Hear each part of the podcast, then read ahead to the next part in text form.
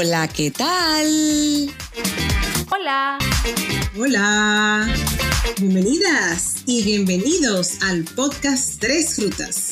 Yo soy Rebeca Espinosa y estoy en Estados Unidos. Yo soy Andel Nicasio y estoy en Puerto Rico. Y yo soy Verónica Montenegro y estoy en República Dominicana. Y nosotras somos tres amigas en rutas diferentes que estaremos conversando sobre temas de actualidad, controversiales y transformadores.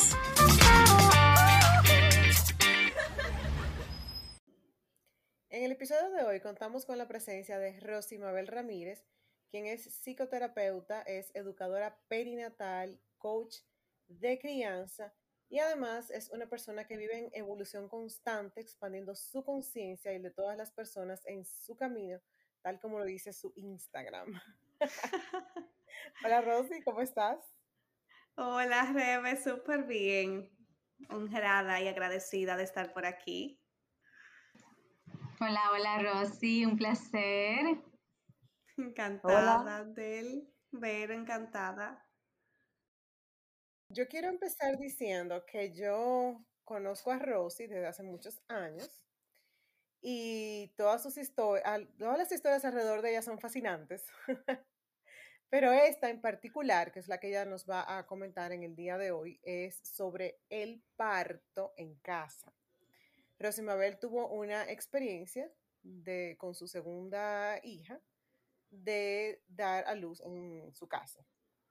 Entonces yo quiero, Rosy Mabel, que tú nos comentes un poco de cómo empezó esa ruta.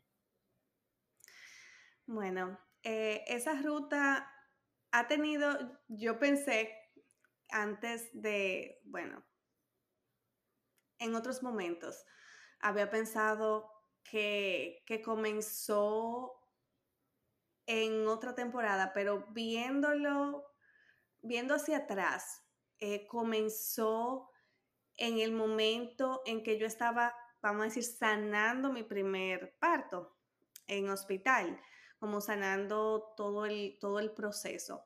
Yo eh, en el 2012, cuando antes de que mi hija cumpliera un año, la mayor, me presentaron el, el entrenamiento de Dula en Santiago, en República Dominicana. Alguien me dijo, mira, tú quieres hacer el entrenamiento de Dula. Ella ya conocía mi, mi historia de parto, sabía que todo lo que yo había pasado. Y bueno, yo dije, hmm, Dula, yo no sabía que era una Dula. Eh, y bueno, y Dona Internacional, que es una de las de la grandes, o sea, que es más popular, de, que entrena dulas, eh, fue allá a entrenar un grupo. Y yo dije, bueno, sí, mm, vamos, vamos a darle para allá. Entonces, en ese entrenamiento, yo eh, comencé a ver el parto de otra forma. Yo tenía una historia de que crecí entre médicos y sí había estado en partos vaginales y cesáreas en hospitales, eh, porque mi mamá es ginecóloga, y yo, o sea, y venía de sanar mi, parto en hospital en Estados Unidos. Y el conocer sobre el parto respetado o humanizado para mí fue como un despertar entonces, hubo un momento en el entrenamiento que nos hicimos una visualización sobre cómo era el parto de nuestros sueños. Bueno, ahí yo visualicé el parto dando a luz en cuclillas. Yo lo dibujé también, el, proceso, o sea, de, esa visualización, me dibujé en cuclillas agarrando mi bebé. Eh, dando a luz eh, a mi bebé y bueno, y con mucha luz. Entonces, eh, bueno, eso fue como un despertar.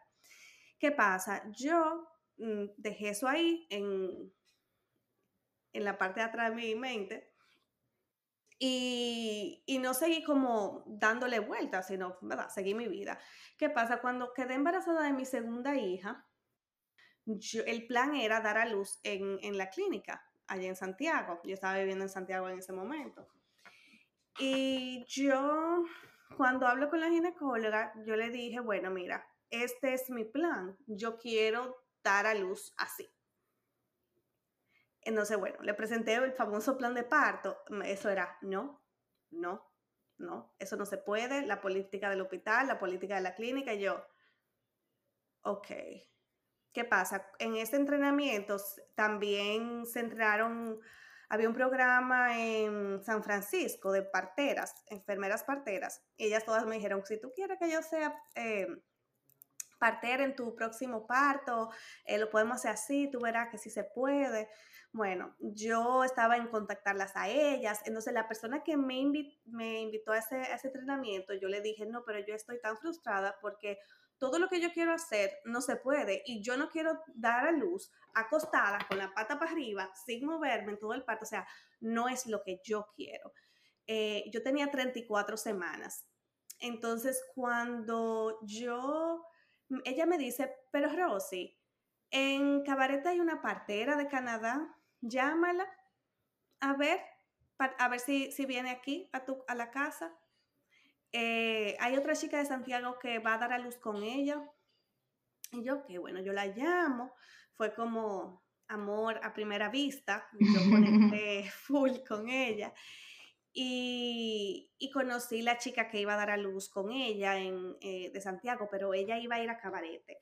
Eh, fui a un encuentro que ella tenía con mujeres que habían dado a luz con ella, las conocí, conocí sus historias y dije, bueno, esta es. Y la contraté. Ya eran como las 36 semanas. Eh, yo la llevé a la clínica. Este, entonces, ¿qué pasa? La ginecóloga eh, me dijo, bueno, pero vamos a ver si entre todos atendemos el parto y, se pueden cumplir como alguna de las cosas que tú quieras, alguna de, de tus condiciones, como me dijeron, tus condiciones. Y yo, es que no son condiciones, son, son cosas que, que reducen el riesgo a que me vayan a hacer cesárea, que se vayan a hacer intervenciones. Yo no quiero esa cascada de intervenciones que yo tuve en mi primer parto y aquí es más, ah, más propenso a que se dé esa cascada de intervenciones. Entonces ya yo, vamos a decir, yo estaba más consciente de, de, otras posibilidades. O sea, ya mi mente estaba más abierta a otras posibilidades que no era solamente lo que el doctor decía, porque en el primer parto yo era muy, todo lo que el doctor dice, todo así, vamos a hacer tal estudio, sí, vamos a hacer, sí, vamos, sí, o sea, no, ya yo, yo no había visto ese lado de, de lo que es, era el, el parto y no estaba en conformarme, no estaba en un punto de conformarme en ese momento de mi vida. Entonces, eh, yo dije, no, yo voy a tenerla en casa a las 36 semanas. Y bueno, al final, eso fue, a la llegaron las 41, yo no, no, no, no, no mostraba ninguna seña de que iba a dar a luz. Yo trabajé hasta las 40, recuerdo. Y bueno, eh, eran como dos días antes de la 42, ya me iban a programar para inducirme y todo eso. Y bueno, ahí rompí fuente, amaneció un 16 de agosto, era día de fiesta. Y rompí fuente, no le dijimos a nadie, eh, más que, bueno, a mi dula, eh, estaba mi hija, estaba la señora que cuidaba a mi niña, la mayor, estaba mi mamá y, mi papá. Y ya, y nadie más sabía. Una hasta cosa, que salió la verdad. Excelente. Mira, yo, yo no quería como que tú llegaras al final de la historia, porque había como, ahí tengo tanta pregunta como en el, en el medio de, de, de que, o sea, de antes de ese día. Porque, por ejemplo, yo sé que tus padres ambos son doctores. Tú ya bien puntualizaste que tu madre es psicóloga y tu padre es cardiólogo. Entonces, cuéntanos un poco esta, digamos, esta estructura familiar con dos padres médicos y tú llegar a decirles que tú vas a tener tu hija en tu casa. O sea, ¿cómo fue bueno, te dinámica familiar? que esa doctora era, era mi mamá. Ah, pero, sí, La doctora que te decía de las condiciones, vamos a ver si esas condiciones te las podemos poner. ¿Esa era tu mamá? Sí, se la podemos permitir, esa era mami. Y, y mami, o sea, yo entiendo que yo tenía mucho miedo. Eh, porque te voy a decir algo, los, los ginecólogos, yo, yo no, no es que no estoy yo estoy de acuerdo con los ginecólogos, con la partera, con lo que la mujer se sienta cómoda. O sea, una que se tiene que sentir cómoda. Un, es la mujer, es, el, es nuestro parte. Nosotros somos, la protagon somos las protagonistas. Entonces, em, yo con todo el respeto, yo le dije, no mami, pero es que yo no quiero tener el el parto. O sea, ya yo conozco, yo he acompañado personas, yo he entrado a parto, porque yo desde los 16 años le decía, mami, yo puedo entrar a ver un parto. Y yo llegué a ver parto ah, eh, de adolescente. Entonces, yo no, no quería eh, aceptar esas condiciones. Eh, ella, ella me buscó toda la vuelta eh, vamos a hablar, ah, porque papi era el director de la, de la, de la clínica en ese momento y, ella le decían, pero vamos a ver si le conseguimos una habitación, que ella haga la labor de parto ahí. Pero había algo en todo eso que no me cuadraba, o sea que no. Al final yo sé que si no hubiese encontrado la partera, yo hubiese buscado la forma de prepararme mentalmente, de tener el, mi, mi bebé en el hospital, pero gracias a Dios encontré otra forma. Y, bueno, nada pasa, yo creo que nada pasa por casualidad, pero sí ellos estaban, ellos estaban negados, ellos no, no estaban de acuerdo en que yo tuviera, porque claro, ven, los doctores son entrenados para lo, para lo peor que vaya a pasar, o sea, los ginecólogos son entrenados para, lo, para los... Eh, eh, los embarazos de alto riesgo y para todas las emergencias y qué, buenos, qué bueno que existen porque... Sí, Bueno, y, y, poniéndolo en, contexto, como dice Rebeca, la palabra mía, eh, porque en este caso más históricamente también vienen de una tradición en donde una de las tasas más altas de mortalidad para la mujer o el proceso quizás eh, dentro de, la vida de la mujer en donde tiene un alto riesgo de morirse en el parto. O sea, históricamente muchas mujeres realmente morían durante la labor. Eh, durante la labor, yo estoy mezclando en inglés o en español durante, eh, durante el parto. durante la labor de parto, el trabajo de La labor de parto, exacto, sería, sería exacto. Rosy, una preguntita, me llamó la atención, no sé si fue que entendí mal o algo, pero mientras contabas cómo fue el proceso, eh, escuché 36 semanas y que al final luego llegaste hasta la 41 y que tú comentaste que a las 36 semanas estabas ya lista para ir a, hacer lo del parto en casa. ¿O fue que yo no entendí bien? sí, me, llamó la, fue... Ajá, se me llamó, te quería preguntar, que me llamó mucho la atención, si eso es una de las condiciones que se, que se dan para cuando va a ser el parto en casa o es porque tú tenías algo médico previamente o algo así. Eh, no, yo, yo llevaba un embarazo saludable. Para tú tener un parto en casa, eh, bueno, que el embarazo sea de, bajo riesgo. Yo no tenía ningún riesgo. Por ejemplo, mi primer eh, embarazo yo no hubiese podido tenerlo en la casa, porque yo tenía una placenta baja y estuve en, en reposo parcial desde las 28 semanas. Pero ese embarazo yo estaba súper saludable, yo no tenía ninguna contraindicación que se dijera, no, ella no puede. Incluso cuando tú llegas a la 41, 41 semana, te indican el perfil, el perfil, ay, ahora no me acuerdo, no recuerdo el nombre, pero el te, tú, tú te haces una sonografía eh, que para saber si detectar la, si, todo, si el niño va bien, el niño o niña va todo bien. Eh, a mí también se me fue el nombre. Eh, que te hacen la medida, todo. Si a mí me lo hicieron, entonces sí. Sí. Sí, me lo hicieron varias veces antes.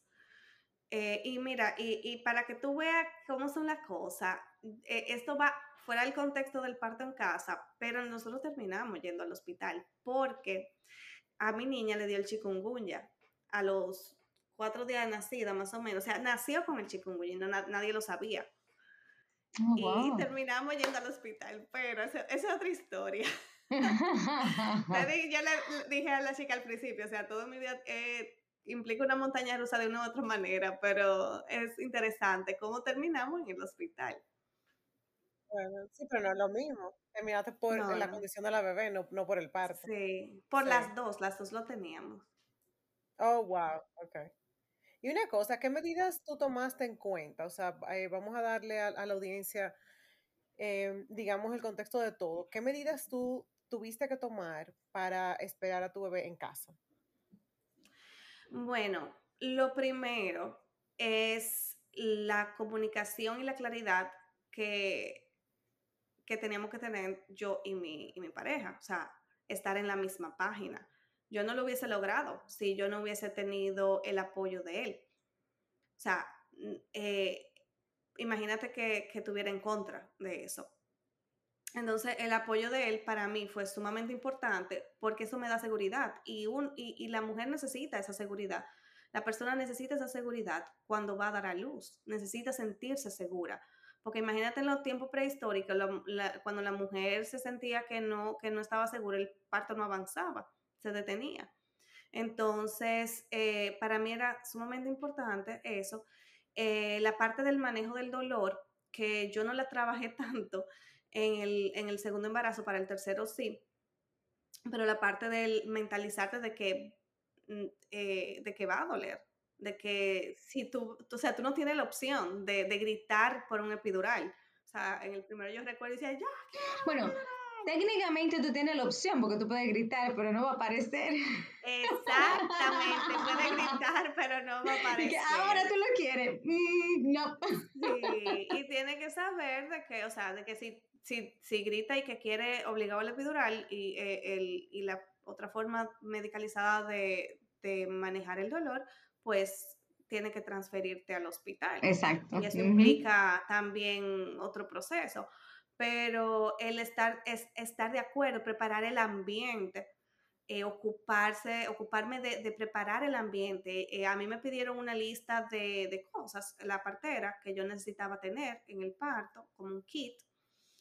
Eh, también, eh, bueno, el ambiente, pensar en todos, en todos los sentidos, cómo yo iba a, satisfacer todos los sentidos para que haya un, aumento de oxitocina, para que el, parto avance lo más rápido posible. Tener en cuenta, eh, tenía en cuenta todo lo que era la alimentación, lo que yo quería beber, lo que yo quería comer, todo eso tenerlo preparado con tiempo. Yo tenía una niña más grande, eh, quién me iba a cuidar la niña, qué yo esperaba de las personas que estaban ahí. Por ejemplo, a mí me molestaba mucho que estuvieran texteando. Y yo recuerdo que pasó, sí, pero tú nunca sabes lo que te va a molestar en el momento. Pero, por ejemplo, es como mucha comunicación, mucha claridad y la preparación del ambiente eh, de, del ambiente que tú, que tú pones. Y cuando yo pienso en ambiente, pienso en todos los sentidos, en, sensorialmente. El punto focal, un punto focal también es importante, mucha gente le ayuda mucho, un altarcito, o sea, algo que, tú puedas conectar y, y enfocar. Pero lo chulo es que tú puedes gritar sin pena, moverte, comer y lo que tú quieras Conocer también las leyes, eh, cómo tú vas a declarar a tu bebé, dependiendo de donde tú estés viviendo eh, en República Dominicana. Pero también, dame un, momentito, Rosy, porque yo me estoy viendo como a lo único que yo he visto, por ejemplo, de, de parto en casa, es en, documentales o en, la televisión, en películas. Entonces yo estoy imaginando, ¿perdón? Que aquí es fácil. Sí, entonces yo lo que me estoy imaginando, tú mencionaste algo que era eh, contando con los riesgos médicos. En ese caso del riesgo médico, ¿es cierto que se tiene esa ambulancia ahí por si acaso algo pasa o eso es un mito? Bueno, mira, hay que, como todo, en, el, en donde quiera que tú estés puede haber un, un riesgo, incluso en estar en el hospital puede implicar un riesgo por el tema de de que tú estás expuesto a un espacio donde hay personas enfermas y que aumenta el riesgo de, se transfiere a cualquier enfermedad, tanto al bebé como a la mamá. Pero, eh, por ejemplo, mm, yo me enteré luego de, meses después que mi papá estaba fuera con, eh, tenía una ambulancia fuera por si acaso. Ah, yo no lo dije de verdad, yo lo pregunté, pero es que él es doctor, él no, se, él, él no se iba a tomar ese riesgo, mira. Sí, pero no es, o sea, de que tú tengas un número de ambulancia, o sea, tú tengas el plan B de tu saber hacia dónde tú te vas a trasladar en caso de una emergencia. O sea, tú saber hacia dónde te vas a trasladar. Y el número, yo tenía, yo, yo tengo un, otro doctor que me dijo, mira, cualquier cosa que pasa, yo estoy a tu orden. Si tú quieres que yo esté ahí, yo estoy, un ginecólogo. Y, y o sea, eh, eh, todo eso se pensó. O sea, si, si pasaba una emergencia, nosotros sabíamos a quién llamar. Eh, o sea, que eso hay que, que, también tenerlo en cuenta, porque sí, puede pasar una emergencia. No, y, y brevemente, algo que dijo Andel sobre la, la, tasa alta de mortalidad, por ejemplo, que, que le tenemos un miedo tan grande a la muerte. Y lamentablemente, o sea, yo no quiero decir, ah, yo cac, porque si mi bebé se muere, o sea, yo no, claro que yo no quisiera, o si yo me muero en el parto, pero eh, el miedo a la muerte, eh, o sea, estamos en un ciclo en la vida. Así como nacemos, también morimos, o sea, no sabemos. Cuando te toca, te toca. Una pregunta, eh, bueno, que algo que estoy, estoy, pensando y quiero un poco de, claridad. Ahora mismo tú tienes cuánto, cuántos hijos? Tres. Tres, ok. Eh, el, el primer parto eh, no fue en, en, casa, el segundo tú lo hiciste en casa. ¿El tercero tú lo hiciste en casa también? No, fue un centro de parto. Un centro de parto. Ok, háblame un poco de la diferencia de, de esos quizá de sus estilos, como cómo hacer el contraste. Porque algo que, que, que noté en tu historia es que tú llegaste a conocer la dula ya cuando tu embarazo estaba avanzado. En el poco conocimiento que tengo mínimo de todo ese proceso, lo ideal es que tú desde que prácticamente desde que tú sabes que tú estás e, embarazada, que tú empieces a trabajar todo ese proceso con la dula. Sí, con la partera. Bueno, exacto, con la, con la partera. Eh, que después nos puedes aclarar la, diferencia de, ambas, porque se ha ramif Exacto, se ha eh, eh, ramificado bastante, inclusive ahora hay como la, la, parte prenatal, también hay algunas que como que apoyan el duelo, porque también hay diferentes tipos de parto que son más complicados y, por ejemplo, cuando hay partos específicamente, cuando el, bebé ya está, está fallecido, y la mujer todavía tiene que hacer el parto. Entonces hay, hay parteras, me imagino que es el término, eh, específicas, entrenadas para ese tipo de, de, parto. Pero ¿cuál es la diferencia entre centro de parto, hacerlo en tu casa y hacerlo en un hospital? Y viene un cuarto, para ver si tú te vas a inventar otro sitio donde parir. Sí, hay, otro, hay otra forma. Eh, yo entendí que había un bebé. Yo decía, ¿cómo? No digo yo porque ella tiene los tres sitios diferentes. Quizá ella sí va a inventar uno nuevo y va a parir otro nuevo. No, no. Mira, que eh, Elon Musk puede estar buscando mujeres embarazadas para subir allá arriba y parir en Marte. Así que mira a ver. mira, yo el primer parto fue en el hospital.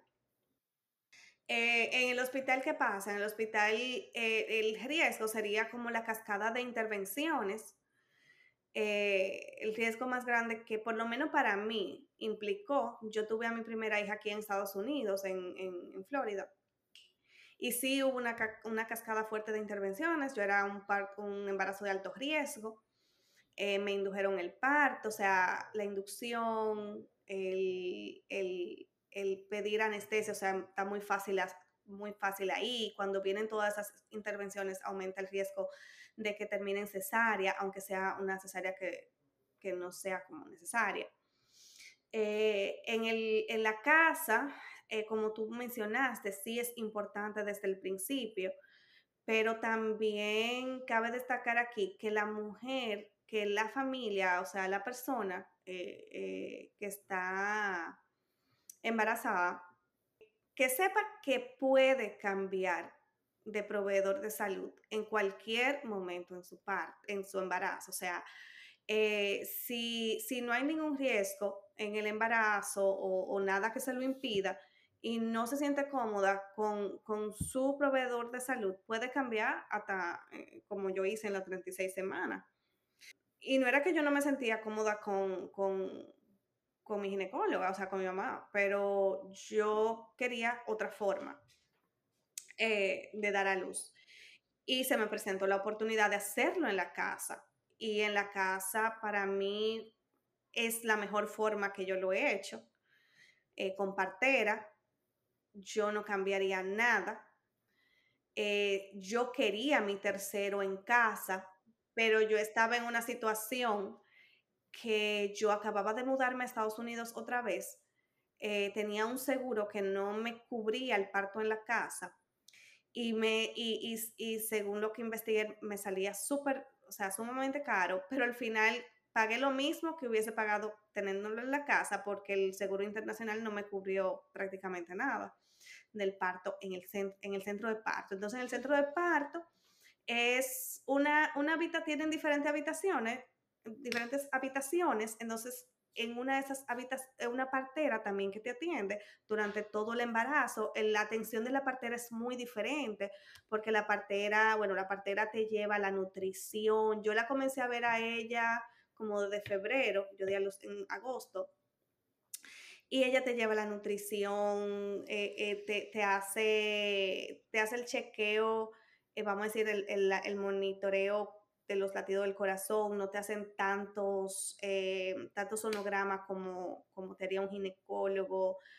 te hacen exámenes, muchísimos exámenes de sangre si te hacen, la orina siempre te la toman, pero es como un, un acercamiento más menos cortante, como menos de autoridad que con un ginecólogo. Un ginecólogo tiene como esto arraigado, como ese, esa, eh, lo, patriarcal. en la cultura médica. Exacto. Entonces, eh, la, la, la, cuando yo llegué a mi tercer parto, yo casi doy algo en la casa y sin asistencia. Yo llegué y como a la hora, menos de una hora, ya yo tenía a mi bebé en brazos.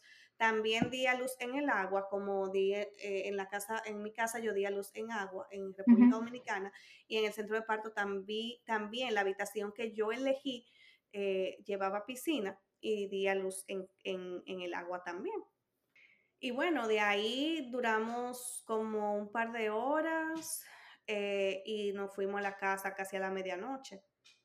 Pero lo chulo de dar a luz la casa es que tú de una bellata en tu cama. No tienes que moverte. exacto, no tienes que moverte, eso es súper cómodo. Y la otra forma, yo hace, hace unos meses, eh, ya más, no un año, pero hace ya meses, yo entrevisté a una chica en mi cuenta de maternidad en Instagram, que ella dio a luz eh, sin asistencia. Eh, eso se está volviendo muy popular, que es el dar a luz sin asistencia, lo que se llama free birth. Y como te digo, yo casi di, a luz el tercero así, yo en el momento, mi mindset estaba de que yo estaba dispuesta a hacerlo, eh, sin asistencia. Y yo he escuchado historias hermosas. Y bueno, es interesante, es otra preparación que implica hacerlo así.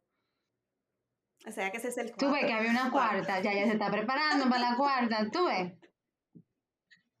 Pero espérate, antes de movernos, porque yo sé que se, que se van a mover, ¿quién te corta el ombligo eh, umbilical, eh, umbilical en esa que tú estás sola? O sea, cuando dices sola, es totalmente, sí, totalmente sola. O sea, no acompañada ni siquiera de tu esposo, de, una, de, alguien. Ah, no, de quien tú quieras, pero sin asistencia quiere decir sin asistencia médica ni de partera. Exacto. Oh, partera, sin partera. Tú puedes tener una dula, hay personas que tienen dula. Yo quería saber si tú puedes explicar un poquito la diferencia entre dula y partera, eh, porque a mí no lo tengo todavía como... Para mí em, era prácticamente lo mismo. Sí, mira, las parteras son entrenadas eh, para atender, vamos a decir médicamente, no, por no encontrar otra palabra, a la, a la embarazada. O sea, ella ve los aspectos físicos de cómo va el embarazo, em, de que se va desarrollando bien y atiende en el parto el, proceso de monitorear los latidos, eh, de, ayudar al, a que el bebé, a, recibir el bebé, de cuando hay que cortar el cordón, bueno, ella lo corta o lo corta el papá o lo corta la mamá, quien quiera cortarlo. y de, y de chequear al bebé, chequear que mamá no tenga hemorragia, los aspectos fisiológicos. La dula eh, está ahí para, para, para, ayudar a la mamá a encontrar su poder, no para empoderarla, porque la mujer es poderosa y, lo que tiene que encontrar su poder. Y él eh, está ahí para recordarle lo, lo, que ella quiere, como una coach, podemos decir, una, una coach, una sirvienta, porque está ahí para, para servir a la mamá, al papá, a la pareja, en lo que sea que se requiera, en lo emocional, en lo físico eh, para, para la medida de confort, eh, darle masaje, hacerlo hip squeezes, para, o sea, eh, medidas de confort físico, emocional, mental. Esa es la diferencia de, de ambas. Y las parteras, hay diferentes tipos de partera, diferentes tipos de dula. Por ejemplo, en resumen, partera hay parteras, por ejemplo, aquí en Estados Unidos, parteras que trabajan en hospital, hay parteras que trabajan eh, atendiendo parto en casa, hay parteras que son eh, lo que le llaman late midwife, que no son, son vamos a decir, empíricas, eh, como las que existían en los tiempos de las abuelitas. Yo, un trabajo que hice para mi trabajo fue entrevistar a mi abuela. Mi abuela tuvo 10 partos en casa y yo me, me, mm, yo me conecté con la historia de mis ancestras, de mi linaje femenino, eh, también para el, para el parto, eh, para, para, esa fuerza que yo necesitaba. Y, y, ella tuvo uno en el hospital que fue, ella me contaba que era el peor que ella tuvo en el hospital. Entonces, eh, y las, las dulas, como tú dijiste, hay dulas de parto, hay dulas posparto, hay dulas de muerte, que trabajan con el proceso de, duelo. Entonces, básicamente, en un proceso de labor eh, de parto en casa hay que tener ambas, hay que tener la partera y la dula. No necesariamente tú puedes tener la, la dula si tú vas a hacerlo sin asistencia y tú quieres ese apoyo. Eh, tú puedes tener la partera y no tener una dula porque tal vez tienes un buen acompañamiento, tienes una amiga que te acompaña, una hermana o tu, tu pareja eh, o no quieres tener una dula y punto, o puedes tener una dula en tu parto sin asistencia, o sea, puede tener ambas, o sea, como, como la persona visualice y se prepare para ello. Sí, sí, y hay veces también, tú sabes que muchas veces también, eh, como te digo, se entrenan para ambas cosas, como por ejemplo un psiquiatra también a veces se entrena en psicoterapia, y no quiere decir que solamente, entonces a veces esos lazos se son un poco más difuminados, depende del entrenamiento que tenga cada quien. Mira, tú hablabas algo ahorita, Rosy, del seguro médico que no lo cubría, etcétera, etcétera. Eh, y eso me lleva a pensar, ya, o sea, a preguntarte, eh, sabemos que en Estados Unidos, que es donde tú vives ahora, sí está regulado el parto en, casa. Sí, se puede. En República Dominicana no. Cuéntanos un poco sobre ese, ese proceso, ¿Sabes tú si hay algunas, eh, digamos, medidas que se están tomando para eh, regularizarlo en, República Dominicana o no? No sé si se están tomando medidas ahora mismo para regularizarlo, ojalá que sí. Yo sí conozco personas que están practicando la partería en República Dominicana. Eh, conozco que, por ejemplo, hay un hospital en San Francisco, no recuerdo el nombre, que hay enfermeras parteras que atienden partos en el hospital y que fueron entrenados por personas creo que de aquí de Estados Unidos y, y hay parteras eh, entrenadas que están atendiendo partos en casa, eh, que, que, son de Santo Domingo. Y la partera que yo tuve no, no vivía allá, ya.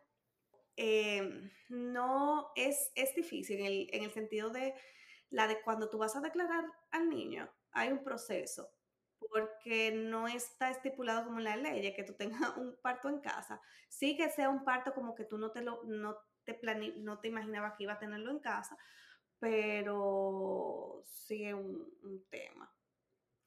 Eh, porque seguro no lo cubre. Esa pregunta justamente yo te tenía, o sea, ¿qué, ¿qué hace uno si quiere hacer un parto en casa? Entonces, ¿cómo, ¿Cómo es la parte de la declaración? No, tú puedes, tú puedes declararlo. Eh, tengo entendido, mi esposo sabe mucho de eso porque lo investigó bien. Eh, esa parte le tocaba a él, pero él, eh, tú, tienes que tener varios, cuando tú vas a declarar el bebé, tienes que tener, tener varios testigos para que eh, se pueda notarizar el nacimiento del bebé.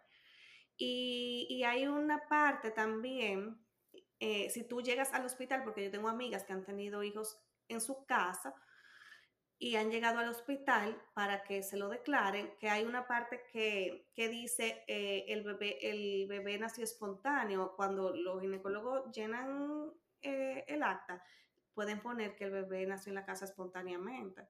No recuerdo las palabras exactas. Ok. Porque es una opción. Hay gente que no quiere ir a la casa y prefiere buscar los testigos y hacerlo así.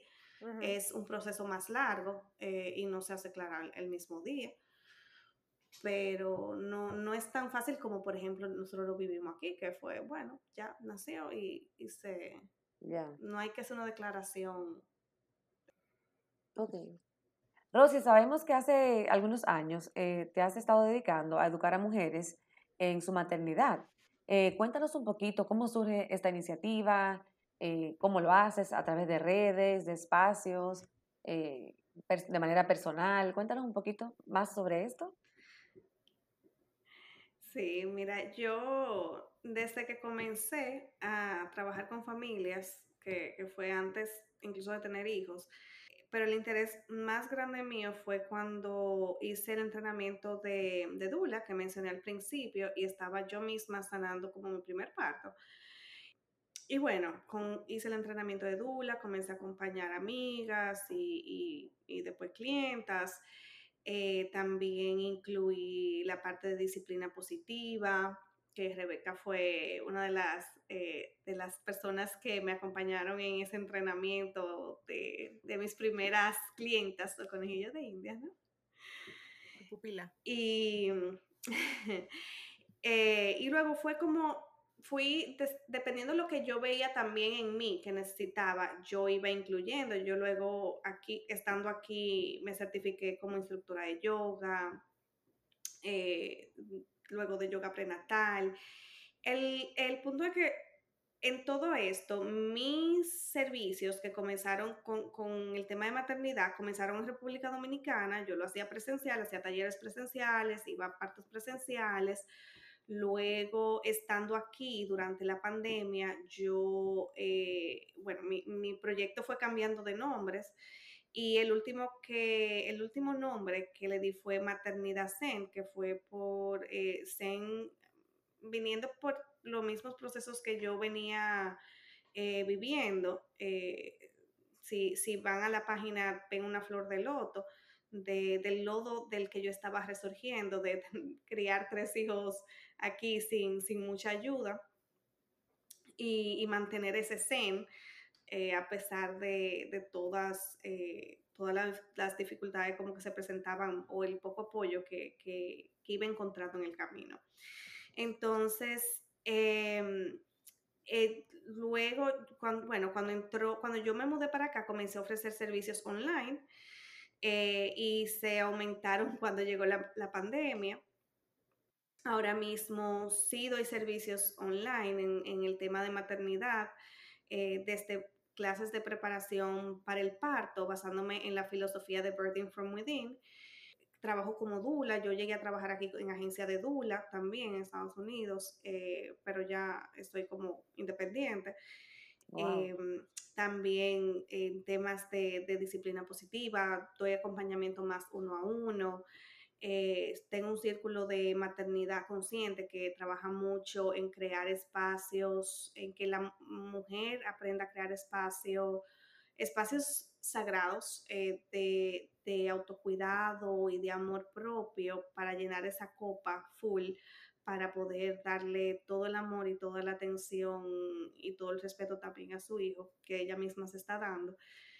Eh, y esto es una vez al mes con distintos temas tengo Maternidad Zen, está la página, está Instagram, estoy, eh, eh, tengo un grupo en, Facebook, un canal de, Telegram, que el canal lo que yo paso, paso prácticas de, esto, de, autocuidado y reflexiones diarias. Y bueno, y también la parte de, salud mental, ¿no? Que, que estoy, que también las personas, si son de la Florida, pueden solicitar mi servicio de, psicoterapia en mi práctica privada. y bueno, eh, en, la idea que yo tenía, lo que intencioné en este año fue el comenzar a, proyectar maternidad como un colectivo. Y, bueno, la idea es seguir dándole la bienvenida a otras personas que resuenen con, con maternidad zen y quieran prestar servicio como parte de la comunidad. Wow, la verdad que la verdad que aportas mucho, mucho a la comunidad, muchísimo. Sí. Pero tú sabes que cuando ella decía eh, para que las mujeres llenen su copa, yo no me estaba pensando, pero ¿cuál copa? Porque ya ustedes saben se fue la mente mía. Hay unas notas que yo te ayudo a llenar esas copas. Para lo que pasa es que en inglés se dice fill your cup. Ya, ya, sí, exacto.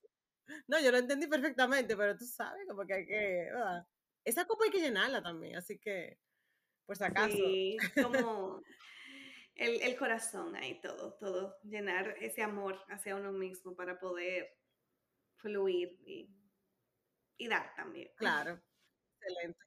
Mira una cosa, ya porque tenemos que ir cerrando, Rosy. Eh, ¿qué, ¿Qué consejos le darías tú a esas mujeres que están eh, por tener hijos, ya están con una labor próxima de parto, con todo esto de, que tú decías de, de, humanizar el, el, el, parto? ¿Cuáles serían esas recomendaciones, digámoslo así? Para prepararse. Sí. Bueno, buscar ayuda, buscar apoyo, buscar una tribu con la que se identifique. Si tienen pareja, conversar, comunicarse, estar en la misma página y si no pueden ponerse en la misma página, buscar ayuda. O sea, por ejemplo, eh, de un terapeuta. Yo soy terapeuta, no tienes que ser conmigo, pero eh, puede, puede buscar también ayuda profesional, o sea, para ponerse de acuerdo y, y que estén en la misma página, porque aquí comienza toda la claridad. Cuando tú estás en la misma página de tu pareja, si la tienes, tú puedes, eh, todo fluye mejor en el embarazo, en el parto, porque cuando tú entras en un lugar de duda y entras en, el, en este camino de la maternidad con mucha duda y, mucha incertidumbre y ni siquiera saber que la persona que está a tu lado no te apoya, pues entonces no es, fácil. Y enfocarse en soluciones, ¿ok? ¿Cuál es la solución que es lo más respetuoso para los dos, que lo, más, lo que le conviene a los dos? Buscar información, buscar qué es lo que quiere, estar definida bien qué es lo que quiere, eh, buscar con tiempo eh, cómo, si es un médico, si es una partera. Eh, hay muchas personas que, o sea, yo últimamente he recibido muchos mensajes de personas de República Dominicana buscando partera, si es posible hacerlo allá. Y yo ahora mismo tengo gente de Latinoamérica entera en mi comunidad y de Estados Unidos también crear alianzas también, eh, de, saber que eso es algo sobre lo cual hice un post hoy, eh, que es crear alianza, cuando ya tú creas esa alianza, que, cuál es el rol de cada quien en el embarazo, en el parto. Yo veo que cuando una pareja está con esa unificación, tiene un parto más suave, más... Eh, porque vuelvo a lo mismo, están en la misma página. Entonces, la preparación mental, no solamente la preparación física, la nutrición, eh, el, mantenerte activa, el, el, embarazo te trae una oportunidad para tú reevaluar muchas cosas en tu vida, desde tu estilo de vida hasta la mentalidad y la forma en que tú quieres criar a tus hijos. Entonces, eh, también la preparación mental, emocional, física y espiritual, o sea, cubre todos los aspectos. Excelente, excelente. Bueno, ya yo sé que tú eres Dula, así que si me toca en un futuro, te estaré llamando. Así que me, me, me, me agrada muchísimo eh, compartir contigo en el día de hoy. De verdad que me llevo mucho aprendizaje.